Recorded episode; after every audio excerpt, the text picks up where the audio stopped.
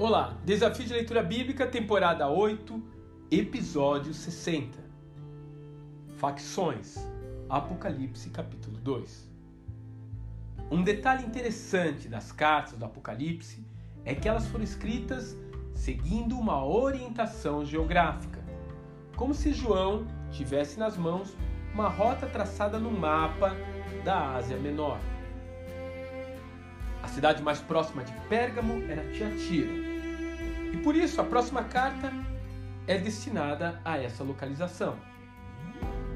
Ao contrário de sua influente vizinha, a terra natal de Lídia, a vendedora de púrpura, não tinha grandes atrações turísticas.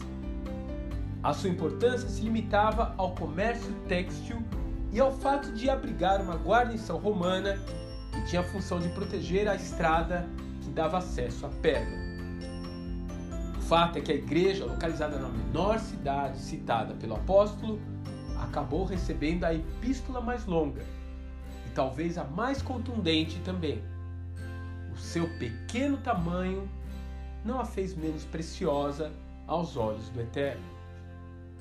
O texto nos faz entender que havia três grupos de pessoas naquela comunidade.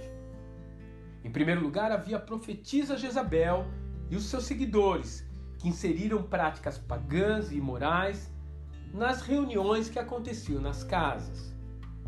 O que leva esse tipo de gente a frequentar um agrupamento cristão?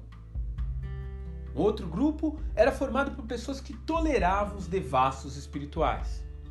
Eram provavelmente indivíduos que, por comodismo ou insegurança, não se posicionavam abertamente contra o comportamento imoral desses apóstatas.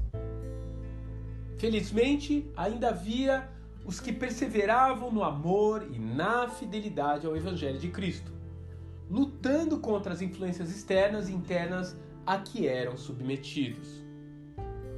Mesmo que não seja de uma forma declarada, essas facções ainda existem em nossas igrejas. Qual delas você irá escolher para fazer parte? Eu espero que você escolha a terceira, é claro. Mas é importante deixar claro que há um preço a pagar para fazer parte deste grupo. Você precisa estar preparado para ser perseguido, sabotado, caluniado. Quando você escolher fazer parte desse grupo, você será obrigado a confrontar o pecado e isso não agradará a muitos. Para isso, então, você precisa se agarrar aos valores da palavra e não se deixar ser levado por modismos e relativizações que de tempos em tempos batem as portas da igreja. Você precisa guardar o que já conquistou, não voltar atrás. Você precisa continuar crescendo, servindo melhor o reino hoje do que no passado ter novas experiências espirituais, ser mais fiel a Cristo. As promessas do Pai estão reservadas para esse grupo de cristãos. Elas estão reservadas para aqueles a quem Ele pode chamar de vencedores.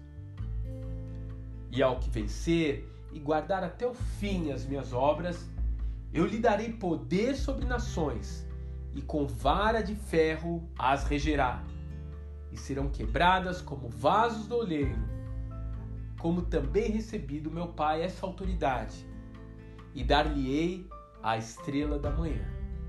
Apocalipse capítulo 2, versos 26, 27 e 28. Que Deus te abençoe e até amanhã.